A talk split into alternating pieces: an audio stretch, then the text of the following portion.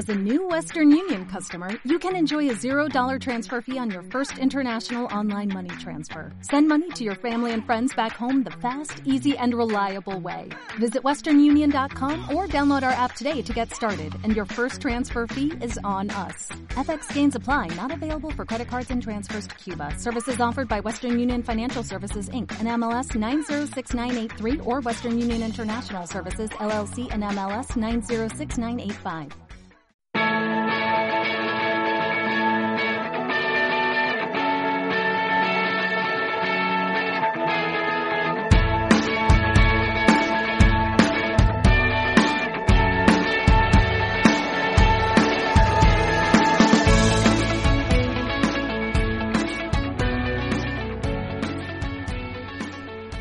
Hola, ¿qué tal? Hacía mucho tiempo que no me ponía delante de este micrófono y me encanta volver a sentir esta sensación. Casi dos años sin asomarme por aquí. Y no porque me hubiese cansado de hacer podcast, ni mucho menos, ¿eh? De hecho, me gusta mucho este formato, lo sigo y además creo que tiene mucho futuro en nuestra profesión. Además, últimamente los grandes medios han apostado por este formato. Os quiero explicar que durante este parón he estado implicada en otros trabajos y la verdad con apenas tiempo para poder seguir con este proyecto. Quiero recordar que este podcast nació con vocación periodística y con una premisa, la de mantener siempre la mayor calidad posible. Tenía y tengo pocos recursos, pero siempre he intentado cuidar mi trabajo. La verdad que no tenía mucho sentido intentar seguir con vía de escape durante este tiempo. Ahora que han pasado estos casi dos años y reflexionando un poco, la verdad es que he llegado a la conclusión de que mi podcast me ha llenado profesionalmente mucho más que mucho de mis trabajos recientes. Ahora, con un buen motivo y tiempo del que antes no disponía, me apetecía volver. Hacer un episodio especial y diferente. Y además, mm, creo que me escucharéis con más frecuencia por aquí. Creo que tengo que darle más marcha a este micrófono que me regalaron unas navidades para precisamente grabar mi podcast. Antes de seguir con todos los detalles, vamos a escuchar a mi cabecera.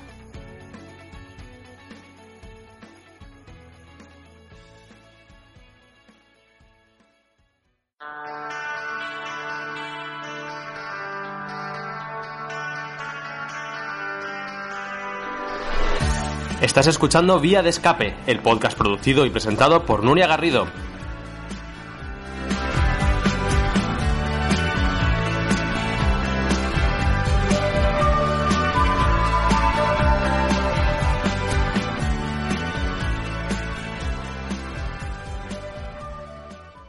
Curiosamente, el último episodio que publiqué trataba el periodismo internacional, una modalidad que cada vez es más ejercida por periodistas freelance.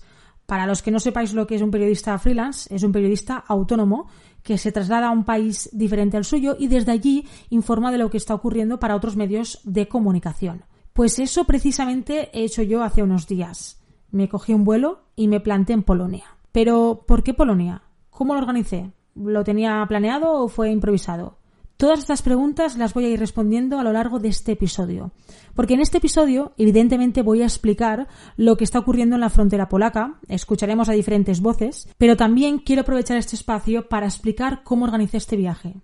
Creo que puede servir de ayuda y de motivación para futuros jóvenes periodistas que estén interesados en este tipo de periodismo. Porque la verdad, a mí nadie en la carrera nunca me explicó esto del periodismo freelance ni tampoco me animó a hacer un periodismo internacional. Así que ahora yo que me he lanzado, pues voy a aprovechar para animar a otras personas. De hecho, yo misma hablé con periodistas españoles que también se habían trasladado a la frontera polaca antes de ir yo hacia, hacia allí. Como veis, este será un episodio diferente a lo que normalmente he ido haciendo durante estos dos años aquí en Vía de Escape. Quiero aprovechar que yo he estado en Polonia para contar de primera mano lo que he visto allí y lo que está ocurriendo en este, en este país de Europa del Este.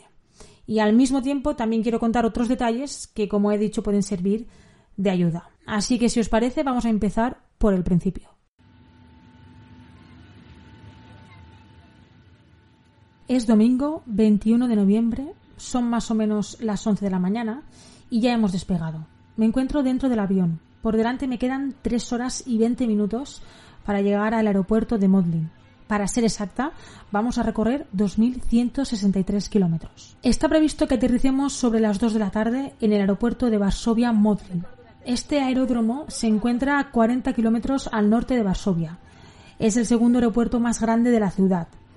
El principal se encuentra en obras y por eso tenemos que aterrizar en este.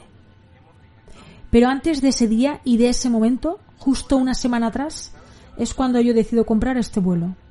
Hacía tiempo que me había fijado en este país, no solo meses atrás, sino hace un año, cuando por primera vez me di de alta como autónoma. Vi un par de noticias que hicieron que tomara interés por este país. Algunas de las noticias que más me llamaron la atención fueron aquellas relacionadas con el aborto, un tema que suelo seguir.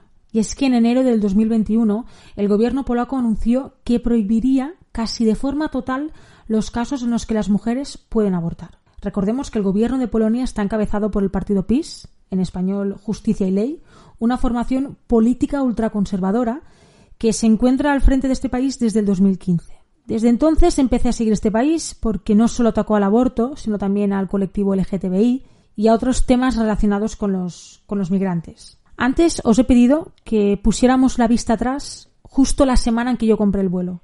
Ahora os voy a pedir que pongamos la vista atrás un mes antes, momento en el que yo me planteo trasladarme allí y empezar a ejercer el periodismo freelance. Y empezar a explicar lo que está ocurriendo en Polonia, un país prácticamente desconocido para los españoles, que forma parte de la Unión Europea y en el que están pasando cosas terriblemente graves. Entonces lo que hago es ponerme en contacto con Casia. Casia es una chica que yo conocí en el 2016 en Noruega. Entonces yo estaba allí haciendo el Erasmus y durante ese verano me quedé allí trabajando y en el trabajo coincidimos y allí nos conocimos. Y la verdad es que hicimos muy buena relación. Así que le escribí en octubre contándole que tenía la idea de irme allí a Polonia para que me explicara un poco lo que estaba ocurriendo y esto fue lo que me contó. Bueno, la situación está bastante, bastante triste y bastante mal.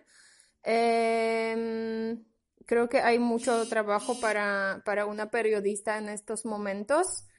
Sí, empezó con uh, todo ese tema del aborto, eh, de LGBT, bueno, cualquier cosa están sacando prácticamente para, para reforzar su, su, su poder. Eh, ahora el tema más urgente es lo que está pasando en la frontera con Bielorrusia, que nos, eh, están dejando entrar a la gente de Afganistán, de Irak, de Siria. Eh, y esa gente se está muriendo prácticamente en la frontera. Esta conversación la mantuve con Casia el 21 de octubre. Y como habéis podido escuchar, tiene un español perfecto, pues ella estudió filología hispánica allí en Polonia. Unos 20 días después de esta conversación, el conflicto en la frontera se agudiza. Y es entonces cuando muchos periodistas españoles se trasladan allí para explicar este drama. Cientos de migrantes, también menores, en la frontera entre Polonia y Bielorrusia. Allí sigue un equipo de televisión española, Miguel Ángel García. ¿Se prevé otra noche con nuevos intentos para eh, cruzar la alambrada?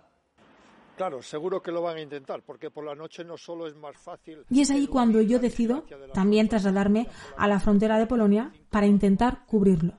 Así que ahora volvemos al avión al 21 de noviembre. Ahora sí que ya estoy a punto de aterrizar en Polonia.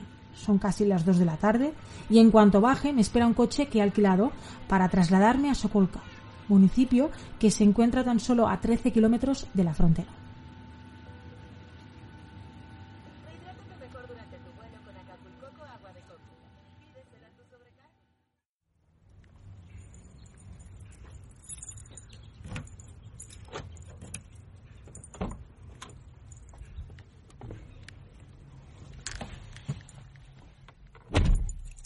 Ya dentro del coche pongo rumbo a Sokolka. Para llegar hasta allí tengo que conducir unos 276 kilómetros. Recordemos que me voy a trasladar muy cerca de la frontera, por lo que me quedan muchas horas de carretera. Decido alojarme finalmente en este municipio por varias razones. Primero porque desde Sokolka puedo llegar en 15 minutos en coche a Kuznica, aldea muy cercana y donde se encuentra el famoso checkpoint, el puesto de control de la policía. Segundo porque también allí, en Sokolka, se alojan la gran mayoría de los activistas con los que espero poder hablar para que me aporten más información y me cuenten realmente lo que está pasando en la frontera. Y tercero, porque desde Sokolka puedo trasladarme y moverme a otros municipios cercanos donde también han pasado diferentes sucesos según he seguido en la prensa. Durante el trayecto ya me cruzo con algunos coches de la policía. No sé lo que me voy a encontrar ni lo que voy a poder conseguir. Lo que sí sé es que tan solo tengo cuatro días por delante que quiero aprovechar al máximo. Sokolka es una ciudad pequeña de unos 18.000 habitantes. Cuando llego hay poco movimiento, la verdad. Estoy cansada después del vuelo y de las casi tres horas más conduciendo. Aún así, decido dejar trastos en mi apartamento y trasladarme a Kuznica. Todavía es pronto y tengo tiempo.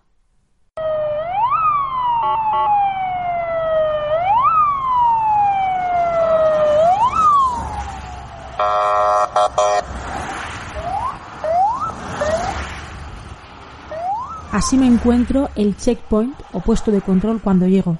Casi 20 furgones de la policía polaca pasan por delante de mí. A mi lado hay unos periodistas de Bielorrusia con los que intento hablar, pero no hablan inglés. Este obstáculo me lo iré encontrando conforme pasen los días. Están preparándolo todo porque están a punto de entrar en directo para una televisión de su país. Al fondo, a mano derecha, se ve un coche de la policía aparcado. Ahora estamos a tan solo tres kilómetros de la frontera y justo donde está ese coche, a la otra parte, es donde se encuentran los migrantes varados. Pero ni periodistas ni activistas podemos pasar. Así lo dictaminó el gobierno polaco desde el pasado mes de septiembre. Esta zona está declarada zona de emergencia, así que las imágenes que nos llegan desde allí son o bien del gobierno polaco o del gobierno bielorruso, o de algunas televisiones como la BBC que han conseguido llegar a la otra parte. Decido hacer unas fotos y vídeos en el puesto de control y vuelvo para el apartamento. Hey, ¿qué tal? ¿Te está gustando el episodio que estás escuchando? Quería aprovechar esta breve pausa para recordarte que puedes escuchar todos los episodios de mi podcast Vía de Escape, tanto en Spotify como en iVoox. Además, también estoy en Twitter y en Instagram como arroba nurgago. Y una cosa nueva, acabo de llegar a YouTube, así que suscríbete para estar también al día de todos los contenidos que suba.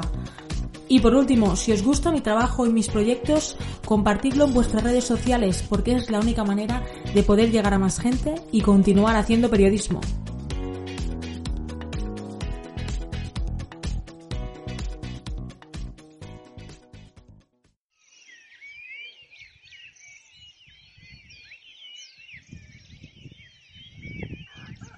Lunes 22 de noviembre. Son las 7 de la mañana pero yo quiero aprovechar al máximo el día, así que me levanto y lo primero que hago es ir a un supermercado para comprar un poco de comida y así poder desayunar. De nuevo me encuentro con el problema del inglés. En este pequeño municipio casi nadie habla inglés. Tengo que hacer señas en el súper para pedir unas cosas y para pagar. Además aquí no hay euros, la moneda es el sloty, pero todo lo puedes pagar con tarjeta. Me vuelvo al apartamento, desayuno y me pongo a teclear. A buscar contactos por páginas de Facebook, activistas, refugiados, repasar la prensa, y es ahí cuando topo con el fotoperiodista mallorquín Xavier. Hola Nuria, pues envía listo Red de Res, ¿vale? Y... y ahora Xavier, como yo, llegó ayer a Polonia. Justo me explican en este audio que en Bialystok, la ciudad donde ha pasado su primera noche, no ha encontrado gran cosa y que está pensando en coger un bus y acercarse a Sokolka. Me propone ir juntos y así compartir gastos. Mientras Xavier llega, que tiene un trayecto un poco largo, esa mañana yo la aprovecho para hacer dos cosas. La primera, dar una vuelta en coche por Sokolka y ver el ambiente. Y después me traslado al municipio de Booinki, que está a 10 minutos en coche.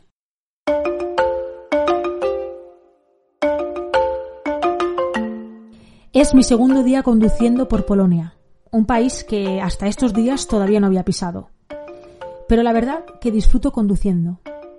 Aunque es verdad que me da mucho respeto encontrarme cada dos por tres con la policía y que además a lo largo de estos días me irá parando, esta mañana de lunes prácticamente voy sola por estos caminos y carreteras. De hecho, me gusta tanto el paisaje de fondo que me acompaña, vestido de montañas y un cielo gris, que voy parando para observarlo y hacerle fotos.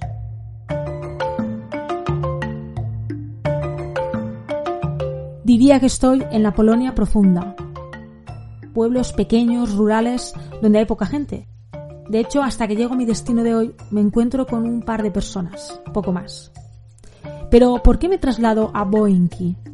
Pues bien, este municipio estaba en mi agenda porque vi a través de la prensa que aquí hay una pequeña comunidad musulmana que ha realizado algunos funerales a personas migrantes de Siria, de Irak, de Yemen, que se han encontrado por desgracia muertas en la frontera.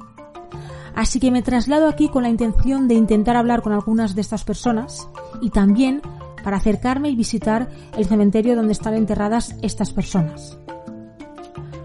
Ahora vamos a hacer un KitKat y antes de seguir y contaros todo lo que vi en este municipio, las personas con las que hablé, creo que es momento de hacer un recordatorio y volver a explicar lo que está ocurriendo en la frontera entre Polonia y Bielorrusia. Es decir, para que tengáis el contexto y entendáis este podcast al 100%. Estoy segura que muchos de los que me estáis escuchando ya conocéis este asunto, pero quizás otras personas no. Así que voy a responder a preguntas como ¿qué es lo que está pasando realmente en la frontera entre Polonia y Bielorrusia? ¿Es esto algo nuevo? Eh, ¿Por qué hay inmigrantes aquí? ¿Cómo han llegado? La verdad es que hablar de las mal llamadas crisis migratorias no es algo nuevo. Ocurre y seguirá ocurriendo en los próximos años. Personas de países como Afganistán, Siria, Irak, Yemen huyen de sus países porque allí reina la pobreza, hay una corrupción política brutal y quieren entrar en Europa para buscar nuevas oportunidades y, en definitiva, una vida digna. Hasta ahora hemos conocido y siempre ha salido en la prensa las típicas rutas migratorias. De hecho, ahora mismo hay dos importantes aquí en España, una que está ubicada en Canarias y otra en Ceuta. Pero de la frontera entre Polonia y Bielorrusia, la verdad que hasta estos meses nunca antes se había hablado. Y recuerdo, aunque es verdad que todo se ha focalizado durante este mes de noviembre, esto ya estaba ocurriendo en octubre tal y como me explicó mi amiga Casia. Así que para entender cómo han llegado estas personas aquí, tenemos que poner nuestro foco en Lukashenko, el actual presidente de Bielorrusia o el más conocido como el último dictador de Europa. Él mismo se ha encargado de organizar esta crisis migratoria. Todo empieza en agosto de 2020, momento en el que se celebran elecciones en Bielorrusia. Recordemos que Lukashenko se encuentra al frente de este país desde el 1994.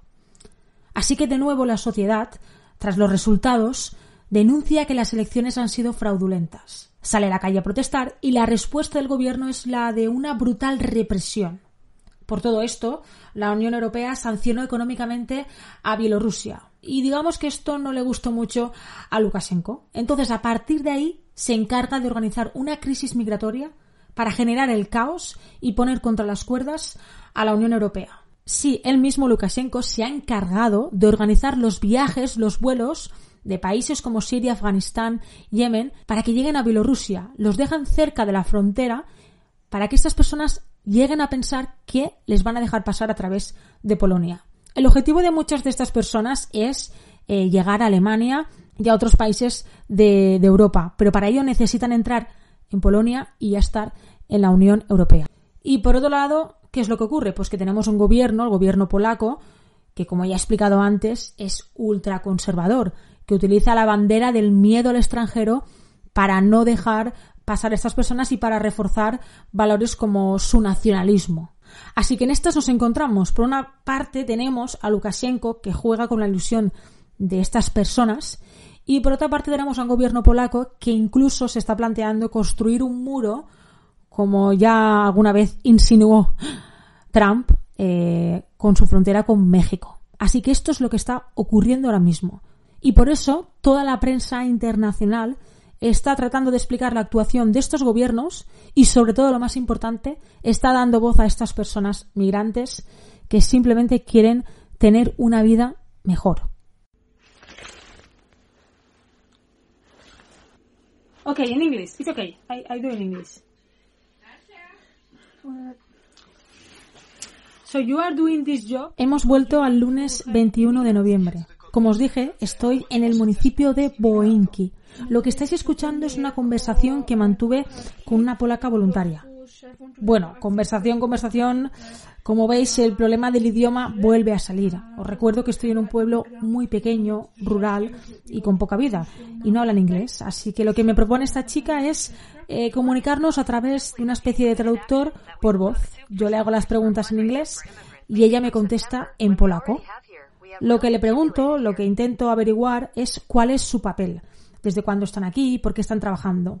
Esta primera información me la cuenta fuera de esta casa de peregrinaje, así que le pido entrar dentro para poder hablar con otras voluntarias y hacer algunas fotos. Mi idea aquí es intentar recoger la mayor información posible para vender algún reportaje a algún medio de comunicación. Ok. W porządku. Ok. Uh, let's see. Okay. W porządku. Una vez dentro, observo que hay mujeres polacas y musulmanas. Algunas de ellas están pelando patatas, otras están limpiando la casa. También veo alrededor de la casa bolsas llenas de ropa. Estas mujeres no quieren hablar ni tampoco quieren que les haga fotos. Eso sí, me permiten hacer fotos a la comida y a la ropa. Así que lo que hago es seguir preguntando a esta primera chica para que me vaya contando más información. La verdad que lo que me cuenta es un poco contradictorio. Por una parte me explica que toda la comida que están preparando, que por cierto gran parte de las frutas que tienen proceden de huertos de voluntarios, va para los soldados polacos que están trabajando en la frontera y en definitiva impidiendo que los migrantes entren a Polonia. Pero por otra parte también ayudan a las personas migrantes que se encuentran en la frontera. ¿Cómo se entiende esto? Pues bien, hay que recordar que en este municipio está sentada una comunidad tártara de musulmanes desde hace, por cierto, bastantes siglos. Ellos se sienten tanto polacos como musulmanes, y por eso vemos esta contradicción. De hecho, el líder de esta comunidad, con el que no puedo hablar porque precisamente está en la frontera trasladando la comida, se ha mostrado en diversas ocasiones a favor de la construcción de un muro en la frontera pero también ha sido el encargado de organizar funerales de personas musulmanas que han fallecido en la frontera de Polonia. De hecho, enfrente de esta casa está la mezquita que ha cogido en los últimos días tres funerales, de un joven sirio, otro iraquí y un yemení. Estos tres cuerpos yacen eh, en el cementerio de este pueblo, el cual también visito y que por cierto me impacta bastante. Lo que yo desconocía en ese momento es que mañana tendría que volver a este municipio porque estaba previsto otro funeral. Tras un día largo, por fin me encuentro en mi apartamento descansando.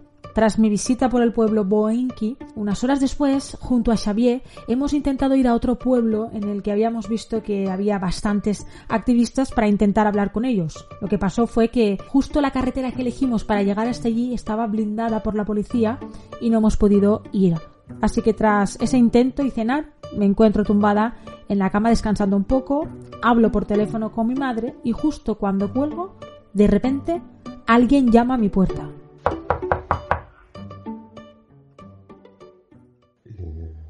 Uh, no, no, no, no, no, no. In the forest. In the forest. Okay, yes, okay. Can I say again? Uh, I was told there are volunteers living here in Ramses. No one there. Maybe they are still in the forest. Yeah. El que ha llamado a mi puerta y el que estáis escuchando es un periodista polaco. Vive en Varsovia y como yo se ha trasladado unos días aquí al municipio de Sokolka para seguir de cerca todo lo que está ocurriendo en la frontera. Como veis, le cuesta hablar inglés, aunque a través del traductor y con lo poco que habla nos vamos entendiendo. Me cuenta que le han dicho que en esta casa se alojan varios activistas y como justamente unos minutos antes a mí me estaba escuchando hablar por teléfono, pensaba que yo era una de ellas. Me cuenta también que en el piso de arriba sí que hay voluntarios, pero que nadie le ha abierto la puerta y que imagina que estarán en el bosque. Y hablando un poco, me presento y le digo que soy periodista española freelance y que como él también estoy buscando a activistas para entrevistar. También le cuento que hoy he visitado el cementerio de Boinki. Justo cuando le digo esa palabra es cuando me cuenta que mañana sobre las 12 del mediodía tendrá lugar el entierro de un bebé iraquí en este mismo sitio. Yes. Uh, Boninki? uh, Bohonik, yes, yes. Yeah. uh, tomorrow, um, a little child. Yes. Uh, Gonna- yes, yes, yes, yes, yes. Yes. Yes, tomorrow. Esta casualidad hizo que yo me enterase de este evento. Recordemos que me encuentro en un país donde nunca antes había estado, donde la mayoría de personas en esta parte no hablan inglés. Entonces, lo que siempre hay que hacer es cuando te encuentras a un periodista es preguntarle de todo. De hecho, algunos periodistas españoles que les había escrito antes de venirme aquí a Polonia me responden justo estos días que estoy aquí en Polonia. Y gracias a preguntarles, me meten en un grupo donde están las principales ONGs, los principales periodistas, y es ahí cuando ya me entero de todos los eventos y de todo lo que están haciendo los activistas en esta crisis humanitaria. Así que este es un consejo para cuando os desplacéis a un país y más como freelance con pocos recursos. Preguntad siempre, meteros en páginas eh, de Facebook, de Twitter, de Instagram, porque es la única forma de conseguir información y más en un país donde apenas hablan inglés y en un país donde no tienes una agenda de contactos como si la puedes tener eh, aquí en España.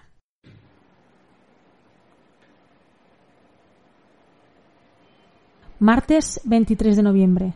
Nada más levantarme voy hacia la ventana y veo todo el pueblo de Sokolka nevado. Lo que estáis escuchando de fondo es un vídeo que me mandó mi compañero Xavier que grabó también desde su apartamento. Mientras nosotros estamos aquí en calefacción, dentro de nuestro apartamento y con ropa suficiente para hacer eh, frente al frío, allá y fuera hay miles de personas a la intemperie muriéndose de frío. Hoy es prácticamente el último día que tengo para acabar de hacer entrevistas, fotografías. Mañana me esperan casi tres horas de conducción hacia Varsovia. Luego tendré que escribir también un par de reportajes para dos periódicos y ya el jueves por la mañana tengo que coger el vuelo a las siete y media de la mañana con dirección a Valencia. Antes de desplazarnos a Boinki, donde está previsto que se celebre el funeral de un bebé iraquí, Xavier y yo nos reunimos por el centro de Sokolka. Que si quieres quedamos enfrente de, de la basílica esta, de la iglesia esta que tú querías visitar. Si te parece bien, yo estoy por aquí, que es así lo más céntrico y lo más turístico, ¿no? En la iglesia está ortodoxa. La verdad que el municipio de Sokolka es, es un pueblo con, con, mucho encanto, tiene muchas, muchas iglesias, así que Xavier y yo aprovechamos para hacer algunas fotos, especialmente Xavier, que es fotoperiodista y que todavía no había tenido tiempo de hacer algunas fotos. Pero ahora ponemos rumbo otra vez a Boinki, yo ya me sé más o menos el camino, y vamos a vivir Xavier y yo uno de los momentos más impactantes y duros durante nuestro paso por la frontera de Polonia, el funeral de un bebé iraquí.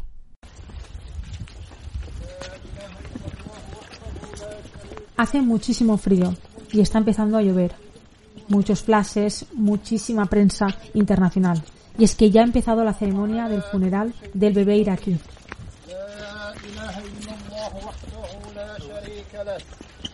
Estamos ahora mismo en la parte descubierta de la mezquita. Impresiona muchísimo el ataúd. Es realmente pequeño. Creo que nunca antes había visto un ataúd de esas dimensiones. Dentro de él, recordemos, se encuentra un bebé de 27 semanas. Murió durante el parto. Su madre, junto a sus otros hermanos y su padre, se encontraban en el bosque. Intentaban también entrar en Polonia. Ningún familiar ha acudido a esta ceremonia. Su madre sigue hospitalizada y sus hermanos y su padre están en un centro de acogida. De fondo hemos escuchado al imán, que es el encargado de organizar este funeral. Desgraciadamente se están acostumbrando demasiado a estos tipos de funerales de personas que han fallecido en la frontera, sin apenas familia que les acompañe y enterradas en un país en el que no es el suyo. Terminada esta parte del funeral, nos desplazamos todos los periodistas y el coche fúnebre al cementerio. El bebé será enterrado junto a los otros tres cuerpos también.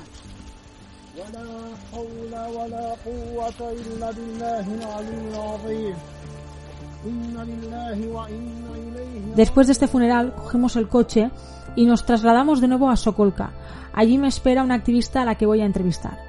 Curiosamente me cita debajo de la casa donde yo me estoy alojando, porque ella también se está alojando allí. Decidimos ir a una cafetería a hacer la entrevista, puesto que en su apartamento están entrevistando a otra compañera suya. Nos pedimos unos cafés y unos chocolates y le empiezo a preguntar.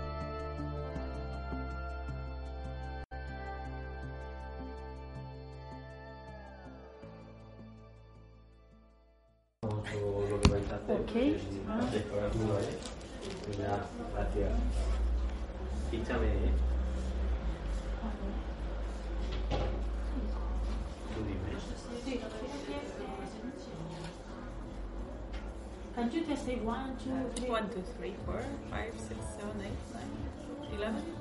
Aquí estáis escuchando los preparativos de la entrevista porque aparte de grabarle la voz, también le hice un pequeño vídeo y mi compañero Xavier me estaba ayudando a, en fin, a poner bien el micrófono, la cámara para que todo estuviera perfecto.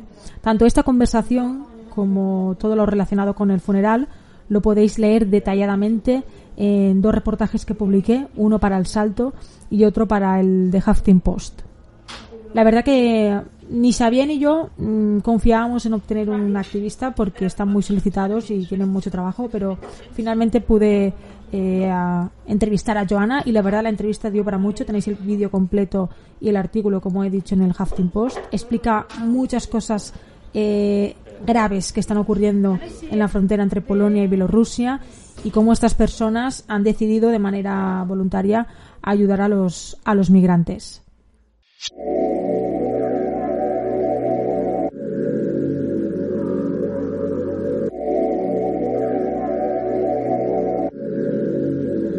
Han pasado ya unas semanas desde que volví y la situación allí sigue siendo especialmente grave. Por una parte hay algunas novedades que aprovechando este episodio pues las, las voy a decir también y es que desde el pasado 2 de diciembre ya no hay estado de alarma.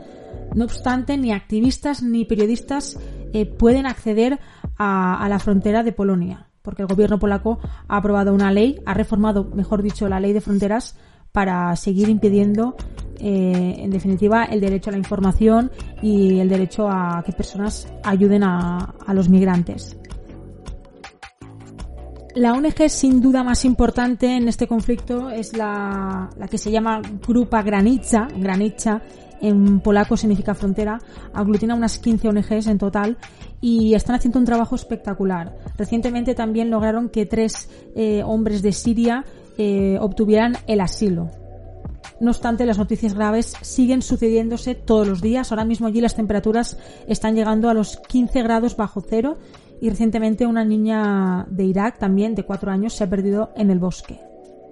Y para finalizar también algunos datos que han proporcionado el grupo Granitza en un informe que acaban de publicar, en el que explican que desde el inicio de esta crisis, que se remonta a agosto, han recibido más de 5.000 solicitudes de migrantes procedentes de Siria, Irak, Afganistán, Yemen, Irán y Somalia. También explican que en la mayoría de casos todos estos migrantes que han pedido ayuda han sido en muchísimas ocasiones expulsados de nuevo a la parte de eh, Bielorrusia. Y en consecuencia han sufrido violencia tanto por la Guardia Fronteriza Polaca como por la Guardia que está en Bielorrusia.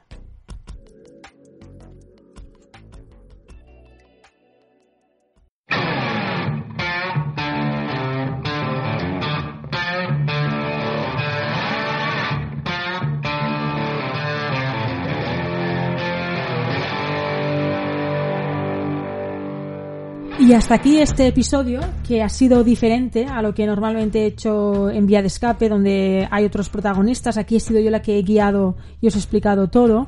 Un poco más largo de lo habitual también, porque el tema daba para mucho y, y dará, desgraciadamente.